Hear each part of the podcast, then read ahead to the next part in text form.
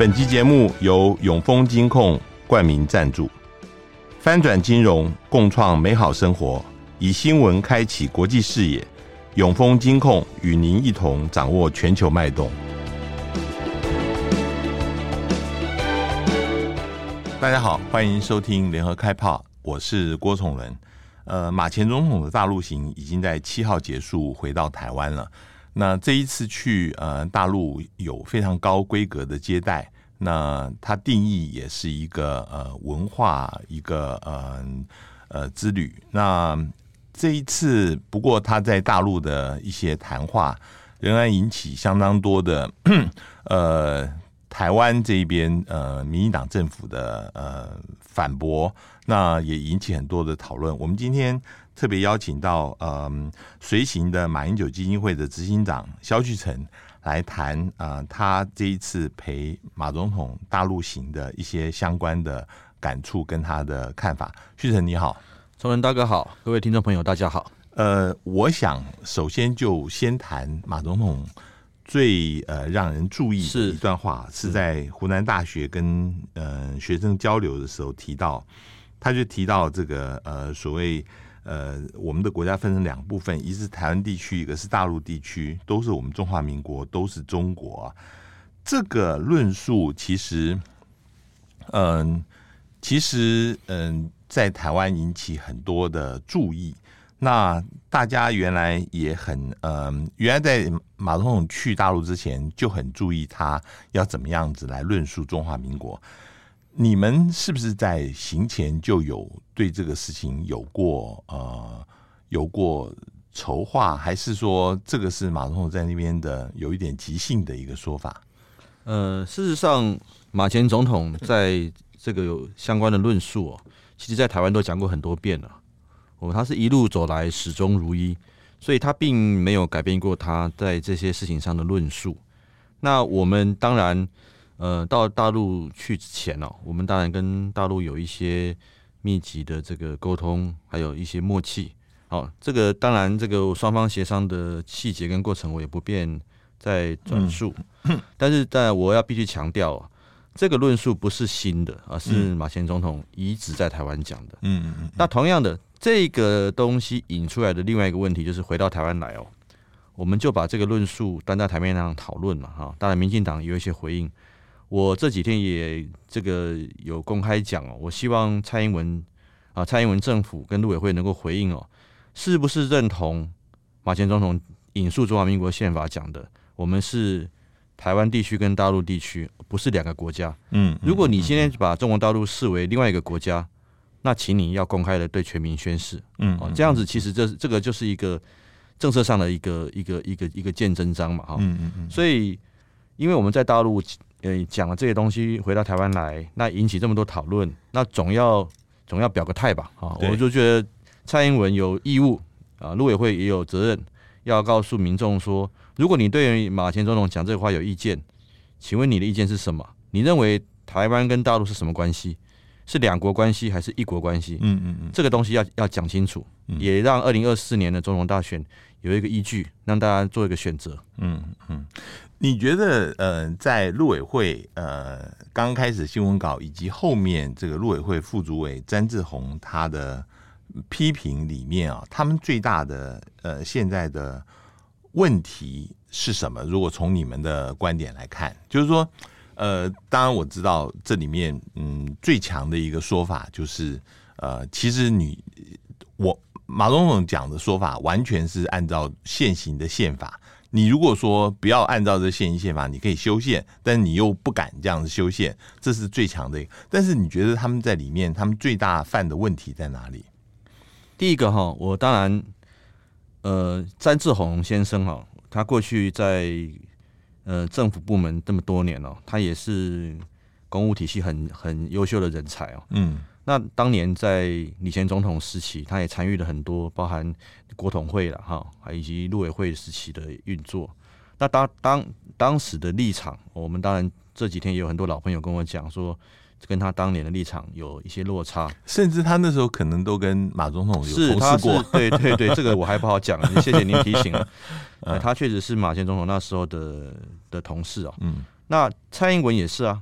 嗯，两千年的时候，蔡英文以陆委会主委的身份哦，在这个立法院备询的时候，他也公开回应国民党立委陈超明的质询，说两岸的现在的状态就是各各自表述一个中国。嗯，他也是承认有一个中国的。嗯嗯嗯。所以我们要问的是说，如果你詹志宏跟蔡英文在当年不同的位置上是这样的立场，你现在的立场的改变，你如何自圆其说？嗯，哦，这当然这是属于对他们个人的一个政治上立场的一个质疑了。嗯嗯。第二个是论述嘛，就是我刚刚也有跟崇仁大哥提到的哈，就是陆委会的新闻稿没有办法解决的问题，就是说你如何面对现在中华民国宪法？那你提出来的陆委会以这个新闻稿形式，这个白纸黑字写的“中华民国与中华人民共和国互不隶属”。这个有符合我们中华民国宪法吗？嗯，那现在这两天，民进党变本加厉哦，就是民进党的政客跟一些民进党中央的发言人，各自再次强烈说台湾不属于中国，嗯嗯，台湾人不是中国人，嗯嗯，这个是属于蔡英文的立场吗？嗯，是属于赖清德主席的立场吗？嗯，那如果是，是不是请你们讲清楚，台湾人跟中国人是不一样的吗？那请问你，台湾跟中国大陆的关系是什么？那台湾不属于中国，那台湾属于什么？嗯，这个问题我觉得不能够用糊弄式的言语了。嗯嗯。那所以这个就是民进党，我觉得他们的法理跟论述有很大的危机，就是违背宪法、偷天换日，然后借机操作民族主义。嗯嗯。因为老实讲，一般的民众不会去关心呃宪法上的条文文字。但他们是从情感上说说，哎、欸，我们本来就是台湾嘛，对对，他也不会享受说台湾本来就是中国的一部分啊，嗯、这个中国叫中华民国。嗯嗯，嗯我们诶，崇、欸、文大哥，您知道吗？其实呃，外界一直在讲很多名词哦，但是不见得去细究它这个名词的含义。譬如说，我们讲中国大陆的一中原则，美国或是西方国家的一中政策，嗯，以及国民党持的九二共识，嗯，到底是什么内涵呢？嗯，其实我我简单讲，其实。您一定很了解哦，中国大陆的一中原则就是有三点嘛。第一点就是世界上只有一个中国，第二点就是中华人民共和国是唯一合法的的代表，第三点就是台湾是中国的一部分，这叫做一中原则。那什么叫一中政策呢？美国的，就是美国承认前面两个，就是台湾那个世界上只有一个中国，然后中华人民共和国是唯一合法的代表。嗯。但是他们对台湾是中国的一部分，他们就保持保留。嗯，嗯，那什么是国民党的九二共识呢？就是承认第一点跟第三点。嗯嗯，但对第二点保留。嗯，呃，反对。嗯，第一点世界上只有一个中国，国民党承认，因为是中华民国嘛。嗯，第三点，台湾是中国的一部分，国民党也承认啊。嗯，因为台湾是中华人民呃中中华民国的一部分。嗯，但是对第二点。中华人民共和国是唯一合法的代表，国民党反对，嗯因为国民党认为是中华民国，这就是一中原则跟一中政策跟九二共识的关系。如果这样讲的话，那回过来看民进党的立场就出现很大的问题。那他们到底是持什么样的立场？那所以如果说都不是，代表说他们没有办法站在中华民国宪法的立场去论述这个东西。那我觉得这是一个，这个不是简单的政治口水而已。嗯，这个我认为是二零二四年。选民必须要去追问，甚至于国民党跟国民党的候选人们，不管是立委还是总统，都要去问民进党要参选总统跟立委的人，你们是怎么认认为台湾跟中国大陆的定位？你们认为的那个台湾跟中华民中华真中国的关系是什么？是两个国家吗？还是一个国家？嗯，我觉得这个东西在这边就要就要就要讲清楚。那我觉得陆委会既然他发了新闻稿。我我我也讲过嘛，陆委会的存在，它是依据《两岸人民关系条例》嗯，嗯，中华民国政宪法增修条文，嗯，它因为为了处理两岸事务而成立一个特殊单位。如果你们否定台湾跟大陆是同一个国家，那其实陆委会并没有存在的必要。现在如果是两个国家，就应该是外交部跟外交部之间的关系，嗯，嗯，所以这也涉及到陆委会的存废，嗯，如果陆委会主委公开的说中华人民共和国跟中华民国互不隶属，等于是两个国家。那陆委会就应该裁撤，嗯，然后应该修宪。如果都不做，那就代表民进党这个论述是在欺骗人民嘛，嗯嗯。那这就是我我对他们的的回应啊，嗯。好，我我们当然呃，你按照法理上来讲，嗯、完全是有道理的。可是我这边如果是站在这个一般的这个认知来说，嗯，陆委会里面新闻稿里面有一句话，他说是这跟台湾民众的认知背道而驰，因为呃，似乎呃马总统那时候在提的时候是认为。呃，大陆地区也是属于中华民国的一部分啊、哦。那这按照我们中华民国宪法来讲是没有错的。那呃，但是大家乍听之下，似乎跟呃我们的认知是有蛮大的一个距离。你你能不能解释，就是说这个跟呃我们的认知跟这个法理之间，这个出现这个落差，能能不能够被人家接受？这当然是一个很实际的问题哦。当然，就我们这些四五十岁的人来讲，我们所受的教育，我们的读的课本，刚才跟现在可能读的不一样哦。那我我必须讲哦，这是民进党这七年哦，或者是更更久，用他们的行政特权哦，去扭曲了我们的我们的宪法。嗯。那去中国化，从各个层面去去中国化，造成这个台湾的台湾很多民众的认知是台湾跟中国。就切开了，嗯，但问题是，我们是一个民主国家，我们是法治国家，我们必须遵宪依法，嗯嗯。如果你今天没有办法遵守中华民国宪法，那法治国家的基础就就不存在了，嗯嗯。这个当然是必须很严肃的讲，我们法治国家不可能不可能依据民众的好恶去去做嘛。比如说，你今天民众当然都都希望我我能够闯红灯啊，这很快嘛。嗯嗯。可是法律上规定不行。嗯嗯嗯。那今天如果今天如果我们的宪法是说我们跟大陆的关系是这么特殊，是互不承认主权，互不否认治权，我们我们就宪政上还是涵盖他们，他们在宪政上也是涵盖我们，这是一个没有办法去越过的，因为你没有修宪嘛。嗯。这个时候就没有办法说，哎，因为大家都觉得不是，而而就不是。嗯嗯。那第二点，当然我觉得。这个东西目前除了法治面的之外，还有一个国际的现实面。国际的现实面就是说，呃，我们跟大陆是这么的接近啊，我我们我们我们必须承认，我们跟大陆的关系，从这个蒋总统时代到现在蔡英文时代哦，我们在这个跟大陆的关系是千丝万缕。其实蔡英文七年来，他还是没有废掉任何一项马英九时代的二十三项协议，他也没有废掉 ECFA。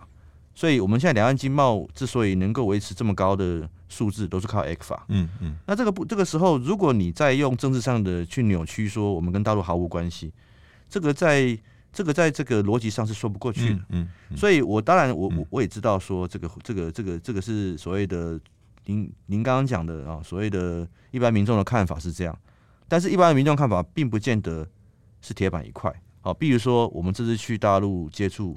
我们回来问台湾的年轻人，问我们的一些这个朋友，嗯，他们也会觉得说，只要有两岸有善意，我们跟我们跟对岸其实就是一个特殊的一个关系，嗯，我们在广义上来讲，我们都是中华民族，嗯，这个其实是大部分人都可以接受的，嗯，你如果你要上纲到民族主义，说我们是台湾人，不是中国人，这个就是一个用民族主义去操作，可是这个对对我们来讲绝对是不利的，嗯，哦，所以这个我必须提醒，这个我记得李光耀先生在他生前。最后的一个一个著作，他也提到这一点。有人问他说：“诶，那这个名义上怎么样讲？”他是说：“当然，如果你要问名义，以台湾，比如说中南部来讲，他们当然是不希望跟中国大陆有任何关系啊。嗯、可是中国大中国大陆跟台湾的关系不能够只看这个，嗯，你要看整个国际现实跟台湾的利益所在，嗯，哦，这个部分是我我我我我想要补充的，嗯，嗯。所以。我觉得当然这是一个政府的责任了，就是说你如果要去中国化，或是让中中中国大陆跟台湾越来越远，民众当然会这样想，嗯，可是这个对台湾人的利益是是负面的，是这对对台湾人不利的，嗯嗯，这个事情呃，我也想进一步谈，因为嗯、呃，大家知道那个正大选研中心一直有在在做民调嘛，哈，对，嗯。有一段时间是自己认为自己只是台湾人，而不是台湾人又是中国人的比例在上升很多。但是最近一两年，好像这个趋势有在停滞的一个状态，是不是？呃，你觉得大家的认同，其实这个也不是一个一定的，它是浮动的，是一个浮动的，它受到政治力的操作很大的影响，嗯，它也受到氛围很大的影响。如果今天假设两岸又回到马英九时期的交大交流时代，嗯。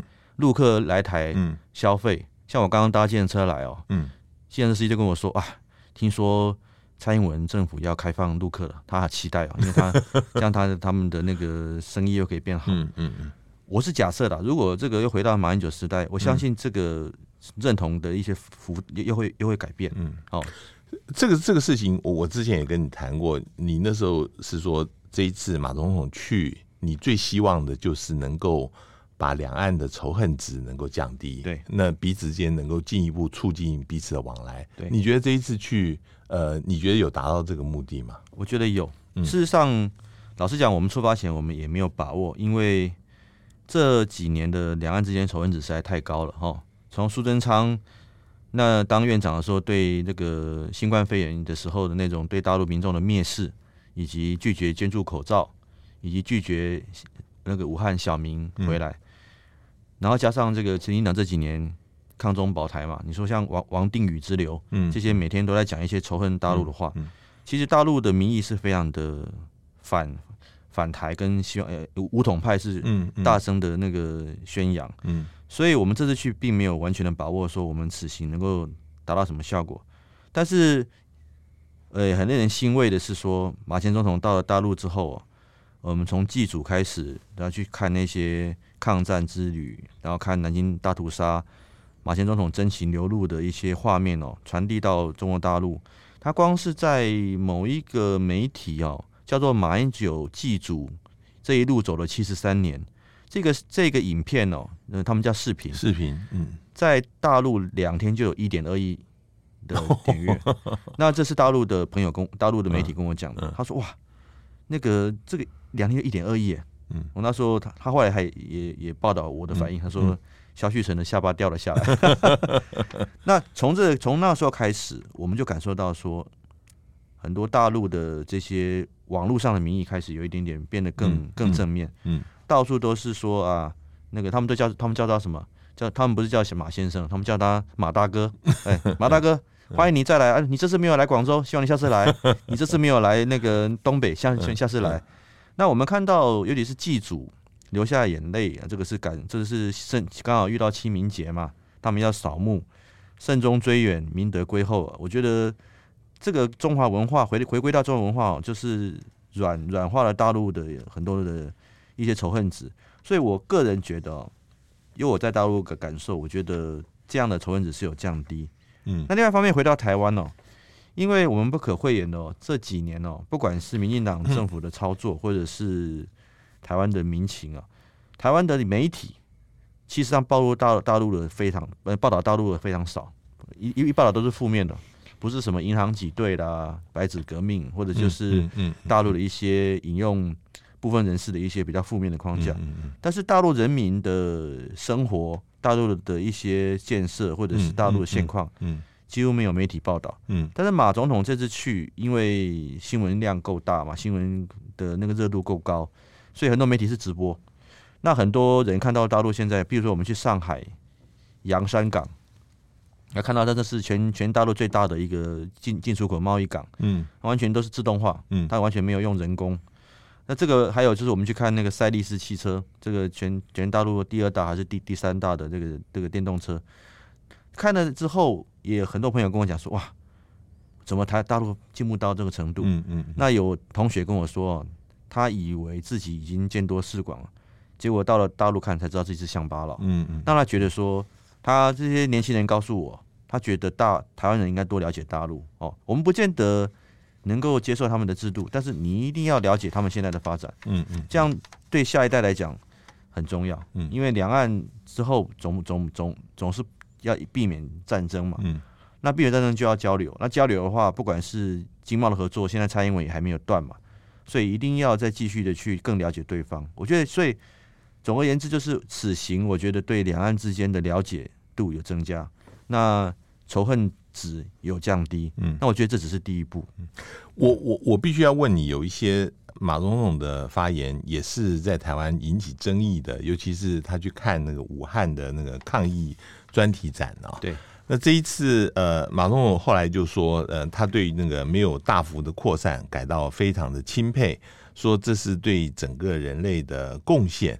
这个在台湾的呃一般的那个因为疫情而讨厌大陆的情绪上面是有明显的抵触的哈。嗯、那呃，我们也听到这个，比如说美国跟西方国家还是要追究这个现在病毒起源的事情。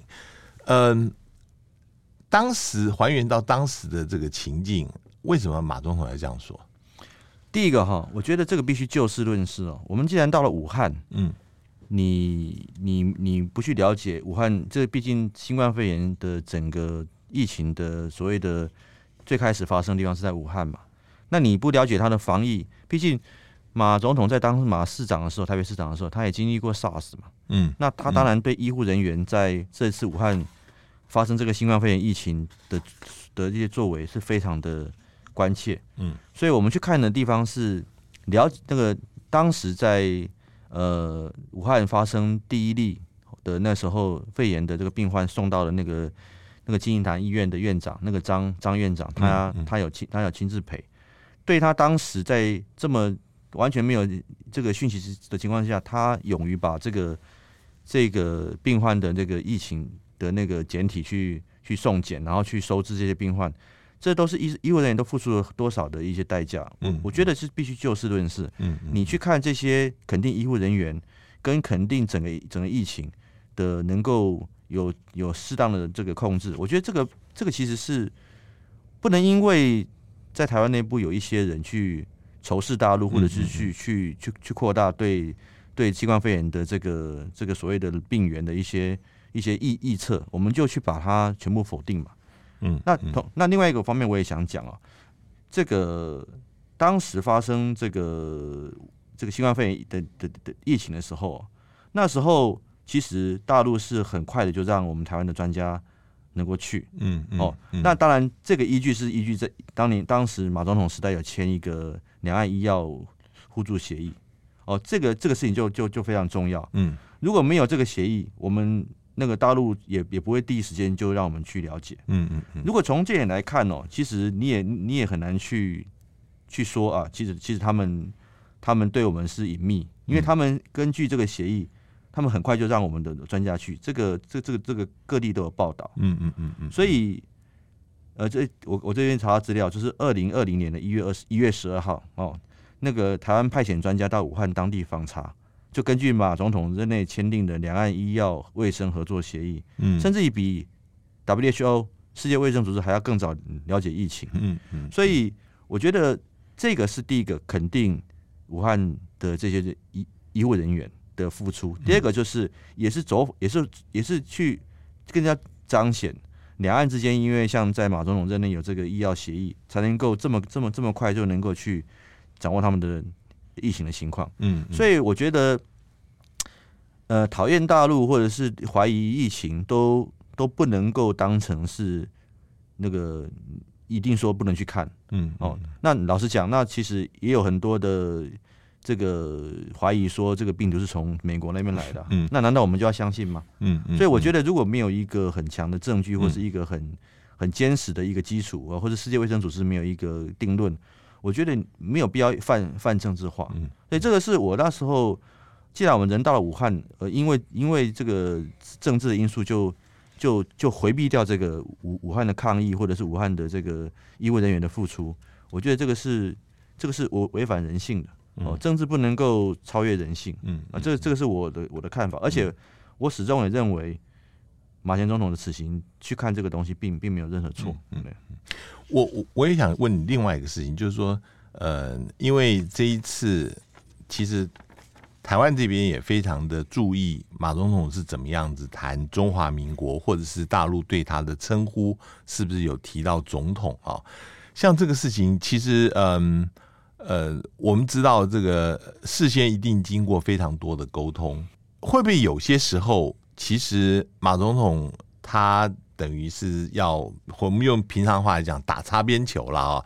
他提到历史的场合提中华民国或者是怎么样，大陆会对这个事情有些意见。那呃，外面有传说这个有一度呃，这个江苏省委书记甚至称呼呃马总统是台湾地区的领导人，但是后来就没有这样讲，是不是？也有一些时候也反映出大陆官方对于马总统在讲话的时候，他们虽然是很尊重，但是有些时候呃也是认为他他们有踩到他们的红线。这样子啊，因为我刚刚也讲了，就是涉及到跟对方的事先沟通，我们也没有办法嗯整个去谈这些细节，但是我总体上来讲。我必须要非常的肯定，而且也是必须要强调，大陆在在这一次对马总统的的此行啊，表达了最高的尊重跟礼遇。嗯，这个嗯嗯这个其实是很清楚的，嗯、所以我们此行呃能够这样子顺利，而且能够得到这么这么多的这个民众来跟我们互动，我觉得这是这个大陆方面一定有相当多的。所谓的您您刚刚讲的，一定有给我们呃一些所谓的特殊的礼遇嘛？嗯嗯嗯。那第二个就是，呃，您说那个江苏省委书记那个 那个那个话，也台湾的媒体也有人认为那就是一中各表嘛？他们讲他们，我们 他们讲他们，我们讲我们的。那这当然这都是插曲了，最重要还是大陆怎么来看待马总统此行啊？那我只能用这个他们。国台办中中台办主任，国台办主任是宋涛嘛？嗯，那宋涛是四度来来这个陪陪伴马总统，这个其实就我对中共历史的了解，这个应该是相当罕见的。是是，他代表习近平来陪着马总统从武汉搭高铁，嗯，到湖南去扫墓，嗯，那代表习近平去宴请。马马家人，嗯嗯，然后后来又到上海去践行，嗯哦，然后最最后最后一天要去坐飞机前，也赶来送行，嗯嗯。我认为如果不要讲政治啊，就台湾人，我们这些我们这么好客跟善良的台湾人来讲，这个礼数已经是非常的够了，嗯。那如果说他的马总统的谈话如果有这么在大陆上是不能被接受的。那肯定不会有这样的一些一个一个礼数，是，所以我我我只能说啊，因为政治有时候，特别是两岸的政治，必须要有它的模糊空间跟它的可可创造性。那既然这个此行哦的您说的马总统应该讲的话都讲了，那我刚刚也跟您报告，嗯，大陆应该有的礼遇跟尊重也都做了。我觉得此行就是一个相互的善意的一个展现，嗯嗯，对，嗯嗯，但我觉得这个此行。来，就总体上来讲，我觉得希望是第一步了。如果未来台湾能够更多开放，然后到大陆去交流，我觉得更多的善意会会出现。嗯，嗯，这个会比政治上哈，你去做什么攻防，可能效果还更大。嗯嗯嗯。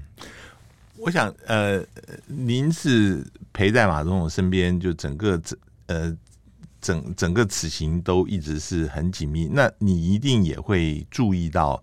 大陆的媒体呃，对于马总统之行的呃报道，你觉得在报道上面呃，对于马总统的，因为你们定义是一个私人的文化的这个行程，对，所以在报道上面的规格，或者是说呃，你刚才也提到呃，除了官方正式报道，也有一些晚上呃自己流传的这些影音视频啊。对这个两个方面，呃，各自呈现出来是什么样子的一个情况？呃，对我来讲，哦，我觉得有点小小的出我意料之外的是民间的反应。嗯，因为其实现在哈，大陆就某种程度上来讲，它在政治上当然是有它的它的限制，可是，在民间和许多的这个是很开放的。像我们去各地哦。我们根本还没有回到回到宾馆哦，他那个抖音就已经传了一大堆，谁谁谁拍到我们的车队经过就传抖音。哦，然后在长沙夜市远远的拍到马马总统经过就就拍抖音，嗯，我觉得这个东西就是很蓬勃。那大陆在这方面并没有许多限制，嗯嗯嗯。那当然，您刚刚讲的这个官方媒体的报道，或者是这个我刚刚提到的，也是官方媒体的这个视频啊、影片，嗯。有一点二亿的流量，嗯、这个部分都是、嗯、都是都是一个蛮正面的讯息。嗯，那如果说有这样的一个，我觉得大陆大概也希望哦，对大陆内部的民众传达出这个两岸交流的积极性跟正面意义。嗯，哦所以他他很他们也乐见这个民众自发性的去传这些抖音，然后也很乐见官方媒体对马总统此行的一个报道。嗯嗯嗯。那我觉得这个就是希望他们也在降低两岸之间可能会有的敌意。嗯嗯。那你不能不说这是一个善意。嗯啊，如果因为我们毕竟是民间呢，我们走我们做民间应该做的事情，我很希望民进党政府哦，蔡英文这边能够正视大陆这样的善意啊。虽然他们对象是马前总统，但是马前总统毕竟也当过我们的总统嘛，所以他能够接触到这样的一个善意跟待遇哦，我觉得蔡英文政府应该要好好的看待这件事情。不过从另外一个角度来看啊，这个在马总统在出访的这几天里面。大陆也曾经对台湾这边有一些呃，从台湾老百姓来看不友善的，譬如说洪都拉斯的断交跟建交啊，乃至呃这几天我们看到在台海的这个演习，当然这个不是针对马总统，而是针对这个呃这个过境的这个事情而而来的。但是你们在呃外面旅行，尤其在大陆那边的时候，会不会？有些时候会觉得呃尴尬，或者是说你们必须要针对这个事情有所反应呢？老实讲，我觉得完全没有、欸。哎，嗯，我在出发前就讲，就对媒体讲了，我说我们是民间，民间做民间的，政府做政府的，嗯嗯，我们也没有没有经过政府的任何授权啊，嗯嗯，蔡英文此行前也没有打过电话给马总统，他也 蔡英文政府委委会也没有拜托我们传达任何讯息，嗯，那我们就已经定调是祭祖跟交流，嗯。所以我们做我们应该做的。那我觉得大陆也是切开来看的。你民间交流，他正面的给你很多的支持，但是官方上，如果今天蔡英文去访美，然后做这个一些跟这个大陆的这些呃一些有一些在政策上的一些这个所谓的冲突，那我觉得大陆官方的这些行为。这个部分就不是我们民间所能够去去去去去说的，嗯，所以我我今天要讲是说，民间做已经做到民间应该做的，嗯，那政府双方政府之间应该要要兼要顾到两岸人民的福祉哦，应该应该都要各有各有所调整，嗯，那这部分当然这部分这也也不是我们所能够去智慧的，嗯，我们能够做的就是在民间把民间的工作做好，嗯，对。我我最后想问，就是说，呃，整个你来看，就是马总统这一次大陆行，他的呃，可以达到什么样子的未来的效应啊？我我问题是这样子，就是说，第一个效应当然是呃，对于未来的两岸交流啊，你觉得有没有可能，嗯、呃，将来可以更深化，甚至可以这个幅度可以更宽一些？对。第二个就是对于，呃，我想对于。明年年初的选举，尤其是这一次，呃，马总统在那边，呃，重新又把九二共识的这个呃原汁原味的定义又重新的提出来啊、哦。那这个对于呃现在国民党的主张，呃，能不能够呃有一些帮助？我现在看到国民党呃，其实对于马总统的说法，并没有很明确的呼应嘛，哈。这个是不是也是你也能够谈一下？好，我谈一下我个人对此行的一些一些我个人的看法跟结论哦。第一点就是，也是回到刚刚我们谈的所谓的这个洪都拉斯跟军机的问题，跟民间的问题哦。我觉得这次我的感受是，大陆方面对这个民间跟官方是区区别的哦。我们台语讲鱼归鱼，虾归虾了，一环一，黑环黑啊。嗯嗯嗯。民间它可以给予最大的善意，但是官方。特别是这个蔡英文政府，如果说违背中华民国宪法，这个认为两岸是两个国家，这个东西当然两岸是持续紧张下去。但是民间能够给的、能够有的交流，更会更更热络这个部分，我觉得是善意跟诚意是，我觉得是可以，我我我们可以去正视的。那第二点就是，我觉得此行最重要一个就是找回的 connection，嗯，就是连结，嗯，什么样的连结呢？就是已经断掉很多年的中华文化的连结。我们去中国化嘛，所以很多东西是被断掉的。但是马回去祭祖就是一个文化连结，感动了很多大陆人，连带对对台湾人也充满了善意，因为原来大家都是都是一样，都是中华民族嘛。第二个连结呢，就是中华民国在大陆，虽然在大陆是到一九四九年，可是在台湾还是继续存续下去。这一点在马总统此行不管是书写民国纪年，嗯，到在大陆上的言行跟种种，都证明了台湾跟大陆是有连结的。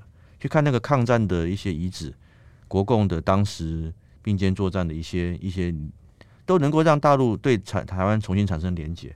而这个连结对未来两岸是重要的，嗯，因为它可以预防两岸走向这个兵戎相见。嗯，嗯，那第三个，您刚刚提到那个国民党的问题啊，我必须要讲我的我一个观察啦。